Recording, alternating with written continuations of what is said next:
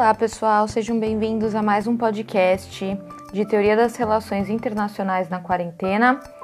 No episódio de hoje, nós vamos tratar sobre o cosmopolitismo, então a continuação das teorias normativas que começamos na última aula.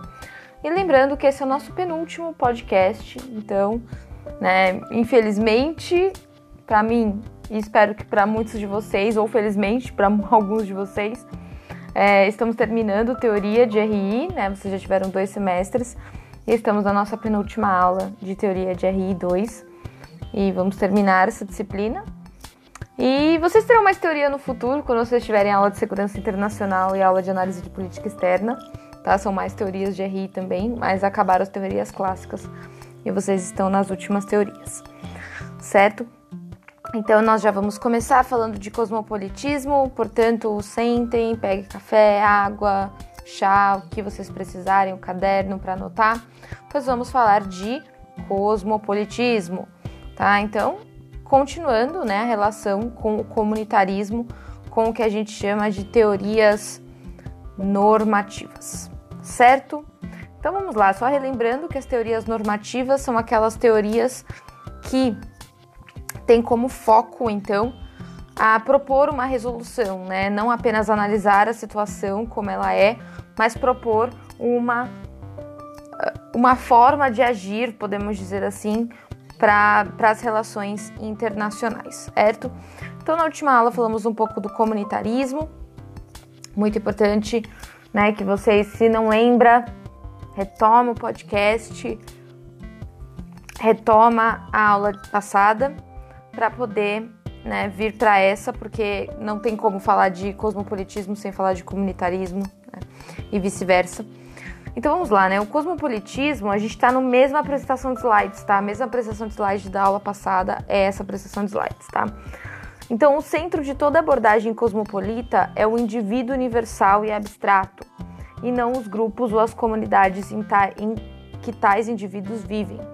O cosmopolitismo é uma perspectiva moral cujos componentes básicos são a imparcialidade, a universalidade, o individualismo e o igualitarismo. A ideia fundamental é que cada pessoa afetada por um arranjo institucional deve receber um tratamento igualitário e imparcial. Os indivíduos são as unidades básicas da análise moral e seus interesses devem ser levados em conta por um ponto de vista imparcial de avaliação institucional. O que isso quer dizer? Então, diferente do comunitarismo, o cosmopolitismo vai considerar o ser humano como igual a todo ser humano, sem distinção de raça, gênero classe social, localização geopolítica e geográfica como um todo, religião, né, e orientação sexual. Tá? Então, no, na visão cosmopolita, todo ser humano é igual ao outro. Não há distinção entre eu, você, Beltrano, Fulano, Cicrano Independente se eu nasci no Brasil, você nasceu nos Estados Unidos, o Beltrano nasceu em Mianmar, o Cicrano nasceu na Rússia e o Fulano nasceu em Guiné-Bissau. Não há diferença, tá? Somos todos iguais, somos todos seres humanos, todos habitamos a Terra, independente das nossas vivências, independente das nossas particularidades, somos todos seres humanos e devemos receber o mesmo tratamento certo? Continuando no próximo slide. O legado kantiano, tá? Então, o cosmopolitismo vai se basear muito na ideia de Kant. Como eu falei, no próximo semestre vocês terão comigo, espero, Ciência Política e Relações Internacionais Contemporâneas, em que a gente vai dar uma passada por vários autores básicos da ciência política e muitos que são base para as relações internacionais, as teorias de relações internacionais. Então, por isso que eu acho que essa disciplina devia vir antes de teoria, mas paciência. Mas será uma disciplina muito legal e a gente vai ter uma aula de Kant, tá? Então, na visão kantiana, todos os seres humanos fazem parte de um universo moral único em virtude de sua capacidade comum de agir e pensar racionalmente. Na medida em que todos os seres humanos são agentes racionais, todos devem ser considerados de maneira igualitária pelas instituições, ficando proibido a alguns indivíduos exigirem exceções para seus casos particulares. O paradigma central da ética cosmopolita é o imperativo categórico de Kant, o qual pressupõe um distanciamento crítico do indivíduo em relação às normas de uma sociedade. Todo o projeto iluminista se baseia no descentramento do indivíduo em relação aos valores locais, permitindo a avaliação de sua própria sociedade a partir de princípios de justiça universais. Então, o que, a gente tem aqui? Aquilo que eu já estava falando. O indivíduo, então, no, a partir do direito internacional, a partir de uma visão cosmopolita, ele não é, por exemplo, se eu pego um homem sei lá, de Angola. Ele não é um homem de Angola, ele é um homem. Ponto. Então a gente vai ignorar qualquer questão local, cultural, individual dele na hora de pensar o, o, como esse homem deve, deve ser tratado ou como essa mulher deve ser tratada. Porque a gente está pensando em um tratamento comum um tratamento igualitário para todas as pessoas da Terra, porque somos todos seres humanos racionais, certo? Então a gente merece o mesmo tratamento, a partir de uma visão cosmopolita e de Kant. Próximo slide. O cosmopolitismo, então, tem uma visão ampla de direitos humanos, políticos, econômicos, sociais, que deve ser aplicada a qualquer pessoa em qualquer lugar do mundo, sem contingências históricas ou circunstâncias naturais que interfiram nessa aplicação. O centro de toda abordagem cosmopolita é o indivíduo universal e abstrato, e não os grupos ou as comunidades em que tais indivíduos vivem. Quando a gente fala um indivíduo universal e abstrato, é aquilo. A gente não está vendo o Joãozinho da Silva, a gente está vendo um ser humano. Por isso que ele é abstrato. A gente tira ele do contexto e vê ele como um ser humano certo?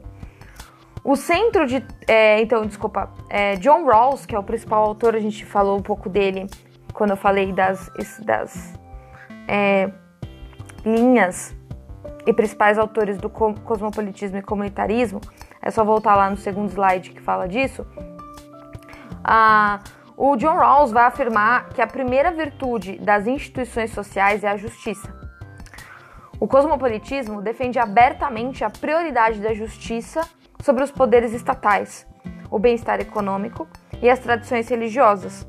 O papel central do Estado é proteger as liberdades individuais. Então, independente né, se é um país extremamente religioso, um país que não é laico, um país que é teo teocrático ou um país que tem uma cultura milenar, não importa. Em todos esses aspectos, o ser humano será visto como esse ser abstrato e esse ser único dentro desse processo, tá? Essa é a visão do cosmopolitismo. Os defensores do cosmopolitismo, no próximo slide, argumentam que uma sociedade justa não deve ser governada em nome do bem comum, que é a, o próprio ponto né, da, do comunitarismo. O comunitarismo diz que tudo deve ser feito em nome do bem comum, do bem da maioria. O cosmopolitismo vai dizer que não. Mesmo que tipo a maioria não concorde, não interessa. Tem que ser a base da justiça e da igualdade.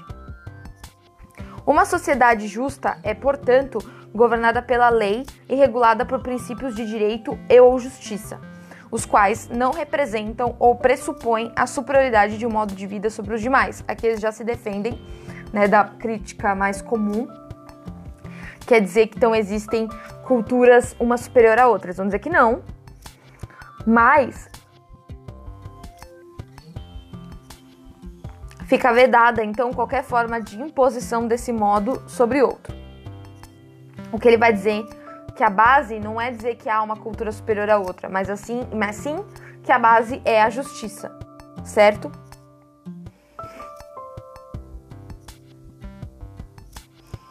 Agora a gente vai entrar na parte em que vamos cruzar as duas teorias e entender um pouquinho o que as duas teorias estão dizendo e quais são os pontos, né, uh, de embate que já é bem claro, acho que vocês já, já estão percebendo é, entre essas duas teorias.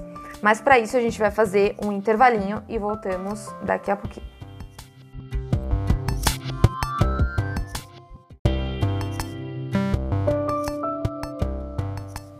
Olá, pessoal, sejam bem-vindos de volta ao nosso podcast de Teoria das Relações Internacionais na Quarentena, hoje falando de cosmopolitismo. Vamos lá, então a gente vai falar do embate entre cosmopolitas e comunitaristas. Estamos no slide 19 da nossa aula. Então, sigam comigo as críticas ao comunitarismo e ao cosmopolitismo, né? Então, o debate cosmopolita versus comunitarista gerou pelo menos dois tipos de crítica que até o momento não foram respondidas a contento pela literatura. Um, da parte dos comunitaristas, é recorrente a crítica ao seu conservadorismo excessivo, uma vez que a defesa intransigente das especificidades comunais não abre espaço para o questionamento do status quo e impede as vias de mudança notadamente em sociedades consideradas opressoras. Então, esse é o ponto principal, porque os comunitaristas defendem tanto a tradição e defendem tanto as realidades locais, porém, existem realidades locais que são opressoras a certos grupos, como mulheres, como LGBTQ, é, comunidades que são muito oprimidas, mais em algumas sociedades do que em outras, mas nessas sociedades mais opressoras, inclusive passíveis de morte, e mortes muito, muito cruéis, como por apedrejamento, enforcamento, né? Uh, então são, são casos realmente extremos, né? Como mutilação genital feminina, questões que a gente já falou em sala de aula, que eu abordei com vocês na última aula, no nosso último encontro. Então essas são as principais críticas aos comunitaristas. Como que os comunitaristas podem defender então essas sociedades que estão, são extremamente opressoras? Já da parte dos cosmopolitas, a crítica mais direta está ligada a certa intolerância às culturas não ocidentais. Então é a crítica de que as culturas ocidentais são superiores às, às, orientais ou às não ocidentais como um todo, e que o ocidente é então um exemplo, é um ponto a ser chegado, é um objetivo do mundo certo? Na medida em que a abstração de um indivíduo racional e universal tem como base um modo de pensar exclusivamente ocidental. Slide 20. Direito positivo versus direito natural. A diferença entre cosmopolitas e comunitaristas gravita, grosso modo, modo ao redor de uma escolha sobre a prevalência ou não do direito da humanidade sobre o direito da nacionalidade essa é uma questão muito importante e eu vou deixar para vocês no Connect um vídeo que eu gostaria muito que vocês assistissem, tá? É um TEDx. Inclusive a gente tem falado muito de aulas em inglês, certo? E é um bom treino, tá? Porque esse TEDx não tem é, legenda. E ele é muito interessante, porque é, ele vai falar sobre uh, o, o risco de uma, de uma ética cosmopolita que estaria morrendo, de certa forma. E a, é uma, uma mulher que faz a palestra e ela vai falar muito sobre essas críticas, né? Sobre essas questões relacionadas ao cosmopolitismo, né? E à sociedade moderna ocidental, tá? Então eu vou deixar para vocês no Connect e eu gostaria muito que vocês assistissem para a gente poder debater no nosso próximo encontro o que vocês acham: comunitarismo ou cosmopolitismo? Onde vocês se encontram? Ou não se encontram em nenhum lugar, se encontram no meio termo? Né? Eu acho que a gente pode debater bastante sobre isso. No final desse podcast, fiquem até o final. Eu vou falar um pouco mais sobre a minha opinião dentro desse assunto, se vocês quiserem saber. Se vocês não quiserem saber, é só pular e eu vou saber a taxa de retenção desse podcast e se no final o pessoal vai ter caído fora, tá? Vamos lá então continuar. É, a própria discussão em torno da aplicabilidade dos direitos humanos está ligada ao entendimento alternativo entre direitos absolutos e ou direitos contingenciais e direitos impositivos e ou direitos relativos. Para alguns seria antiético promover a mudança, para outros seria antiético tomar partido do status quo. Então, por exemplo, quando a gente fala de direitos humanos, então, o que, onde vocês se encontram nisso? Vocês são favoráveis à Declaração Universal de Direitos Humanos da ONU, né, que estabelece alguns pontos básicos, né, de como os seres humanos deveriam ser tratados Ou vocês acham que não, que o que deve ser respeitado é, são as, as questões locais e a Declaração de Direitos Humanos da ONU é uma imposição do Ocidente sobre todas as culturas não ocidentais? Onde vocês se encontram sobre isso? Reflitam sobre. Continuando no próximo slide. E último slide. Nem todos os conservadores são relativistas, mas se pode dizer que toda abordagem relativista leva à defesa de valores conservadores. Então, todos aqueles que são comunitaristas e ficam relativizando essa questão de direitos universais, de direitos humanos universais, etc., são relativistas, eles são e são conservadores no sentido que querem conservar valores tradicionais. São contra a mudança. Entendem? O conservadorismo, então, ele não pode ser negado totalmente, pois foi central no processo de desmoralização da arrogância etnocêntrica do imperialismo, face internacional perversa do cosmopolitismo. Então, os comunitaristas, eles também entendem que o cosmopolitismo é de certa forma imperialista, no sentido, no sentido que tende a impor valores e culturas de uma nação sobre outra. Em geral, a nação que está impondo é uma nação desenvolvida, é uma nação ocidental, em relação a uma nação em desenvolvimento ou explorada, como a gente pode dizer numa, numa fala marxista, por exemplo, e que né, não tem direito à sua fala, certo? E aí a gente vê o etnocentrismo versus o relativismo. Então, ambos são faces perversas. Então, o cosmopolitismo não é só etnocentrismo e o comunitarismo não é só relativismo. Essas são as duas fases, as, fa as faces perversas desses dois movimentos. Então, na origem da atitude etnocêntrica, esta intolerância está a intolerância, né? Ela torna o diálogo impossível. Na origem da atitude relativista está uma certa concepção de tolerância. Então, ela torna o diálogo, o diálogo supérfluo. Então, assim, a gente pode chegar no meio do caminho. E aí, se vocês querem perguntar a minha opinião, eu acho que eu tô no meio do caminho, sabe? No sentido que eu acho que sim, a gente tem que ter um tratamento mínimo para todos os direitos humanos, para todos os humanos. Então, a Declaração Universal dos Direitos Humanos, para mim, é uma questão importante. Por isso que quando a gente fala de dessa questão do ser humano abstrato e que todos devem ser tratados da mesma forma, eu sou super a favor, tá? Eu sou super a favor. Porém, porém, eu acho que sim, as realidades locais têm que estar é, presentes, elas têm que ser respeitadas de certa forma, certo? A gente não pode ignorar, mas eu acho que tem um limite. Eu acho que a questão, por exemplo, a gente usou essa expressão, essa, esse exemplo na, na nossa última aula, nosso último encontro a, o hijab, né? A mulher que usa o véu no islamismo. Cara, ela tem que ter a liberdade de querer usar ou não. Então, tem que ser uma escolha dela. Eu sou contra o Estado impor que ela use. Eu acho que a escolha tem que ser dela. Mas, ao mesmo tempo, eu sou contra que o Estado diga que ela não deva usar. E a gente tem os dois exemplos na história. Nós temos os dois exemplos no mundo hoje. Então, eu acho que, de um lado, quando proíbem ela de usar, é um cosmopolitismo extremo, muito etnocêntrico, né? E obrigá-la a não usar é impor que ela tem que ser ocidental. Ou ela tem que se habituar a uma cultura ocidental dessa forma. E isso é uma opressão também. E do outro lado, o comunitarismo extremo é dizer que ela tem que usar, ela não pode sair de casa, ela não pode votar, ela não pode dirigir. Não é só o véu, é tudo que vem junto com o véu de uma opressão extrema da mulher. Então, isso também eu sou contra. Então, eu acho que é como diz no último slide, tem duas fa faces perversas das duas teorias, mas há algo de bom nas duas.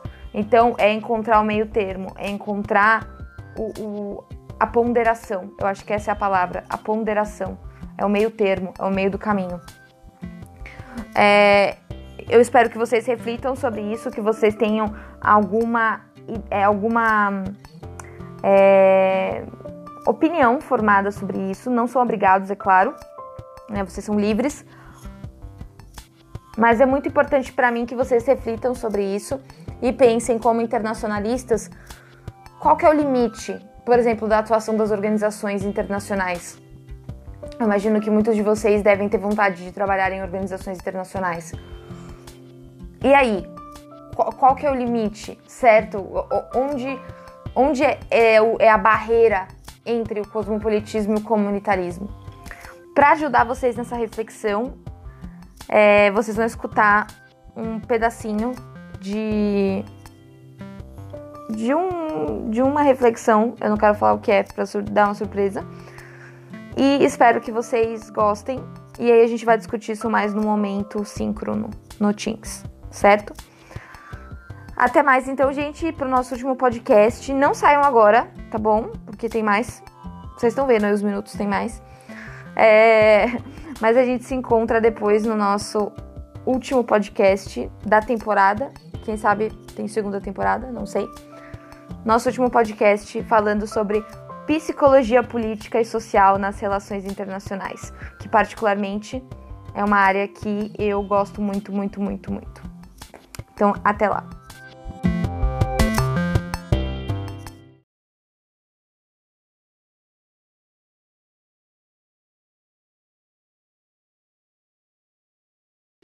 Um mundo horrorizado de 50 anos de guerra vai criar em 48 essa Declaração Universal dos Direitos do Homem e do Cidadão. Muito importante.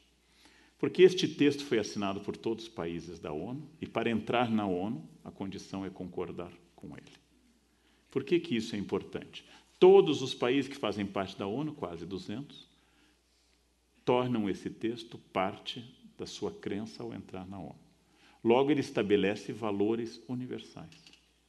Eu posso dizer que é errado não dar à mulher direito de voto, porque a Declaração dos Direitos do Homem Universal e sua complementar Declaração dos Direitos da Mulher, que nós vamos falar depois, estabelece isso.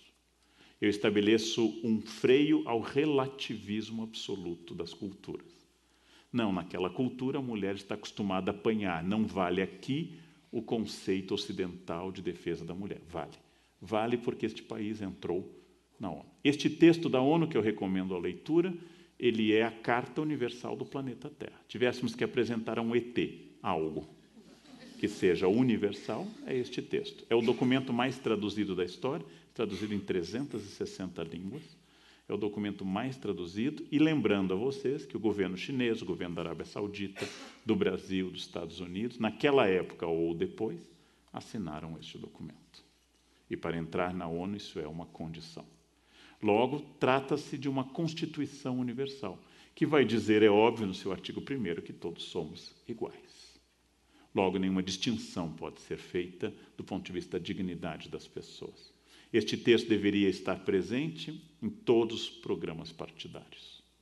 Todos os partidos têm direito a expressar opiniões mais conservadoras, mais à esquerda, com ênfase no que quiserem, mas partindo dessa premissa. Essas premissas são o fim do relativismo, o fim daquela ideia, não, o conceito de criança na África é diferente do nosso, por não.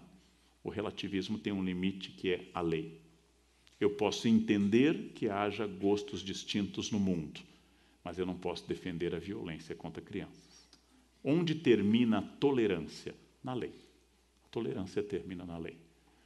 Cada um entende a felicidade matrimonial de algum jeito mas violência física esbarra na lei. Cada pessoa é feliz ou infeliz de um modo. Cada pessoa gosta de alguma coisa, ou como eu repito a exaustão, cada sociedade elege pessoas normais e aquelas que gostam de coentro, por exemplo. E isso faz parte do procedimento. Há quem goste de coentro e, no fundo, são cidadãos.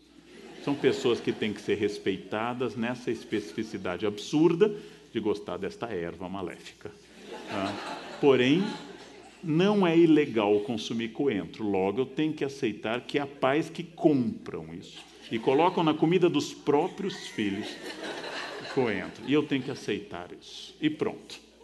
Agora, pedofilia, violência contra a mulher, apologia de drogas constituem o campo do ilegal. Constituem o campo do ilegal. Logo, quando as pessoas dizem o relativismo aceita tudo, não. O relativismo é um instrumento de eu conviver numa cidade saber que roupas, opiniões e ideias são livres, mas esbarram em algumas questões. Nossa Constituição diz claramente que o Brasil, cláusulas pétreas, aquelas que não podem ser mudadas, a não ser por uma nova Constituição e por uma expressiva maioria do Congresso. Cláusula aspecto: somos uma democracia representativa, federativa, com direitos fundamentais, tendentes à paz e ao desenvolvimento pleno das pessoas, e que as Forças Armadas se comportam dentro de uma democracia e são dirigidas pelo Executivo. Logo, quem defende intervenção militar constitucional cria uma coisa que não existe na Constituição e comete crime constitucional. É crime defender a intervenção das Forças Armadas. É crime contra a Constituição. Outra Constituição pode garantir que seja um direito fundamental das Forças Armadas tomarem o poder. A nossa não garante. As Forças Armadas obedeciam a Dilma, obedecem agora ao Temer. Quem obedecerá o mês que vem? Não tenho a menor ideia, mas a Constituição garante que seja o líder do Executivo. Alguém que não esteja em Curitiba, provavelmente será alguém que não vai estar em Curitiba, alguém que estiver solto em Curitiba. Agora que temos escassez de tornozeleiras eletrônicas, teremos um breve problema. O Brasil é o único país que tem escassez de tornozeleira eletrônica. Não? Então, o primeiro ponto é esse, o segundo ponto vai dizer da nossa igualdade diante da lei, isso é fundamental, já que toda concepção de lei da cidadania antiga e moderna era de desigualdade perante a lei. Então, igualdade perante a lei, a lei quer punindo, quer premiando, é igual para todos. E também, muito importante, todo ser humano tem direito à instrução. Adoro esse, esse artigo. E ela deve ser gratuita nos níveis fundamentais. Países que não garantem ensino fundamental gratuito estão infringindo a regra que assinaram, no caso do Brasil, desde 48, já que o Brasil faz parte da ONU desde fevereiro de 45 da Conferência de São Francisco. Somos um dos primeiros países a fazer parte da ONU e somos o país que inaugura todos os anos a Assembleia da ONU. Ou seja, essas são regras fundamentais. Como vai ser a instrução? Com ensino religioso, sem ensino religioso, com computadores, com nanquim, com guache, as you wish, do jeito que vocês quiserem. O importante é que haja instrução.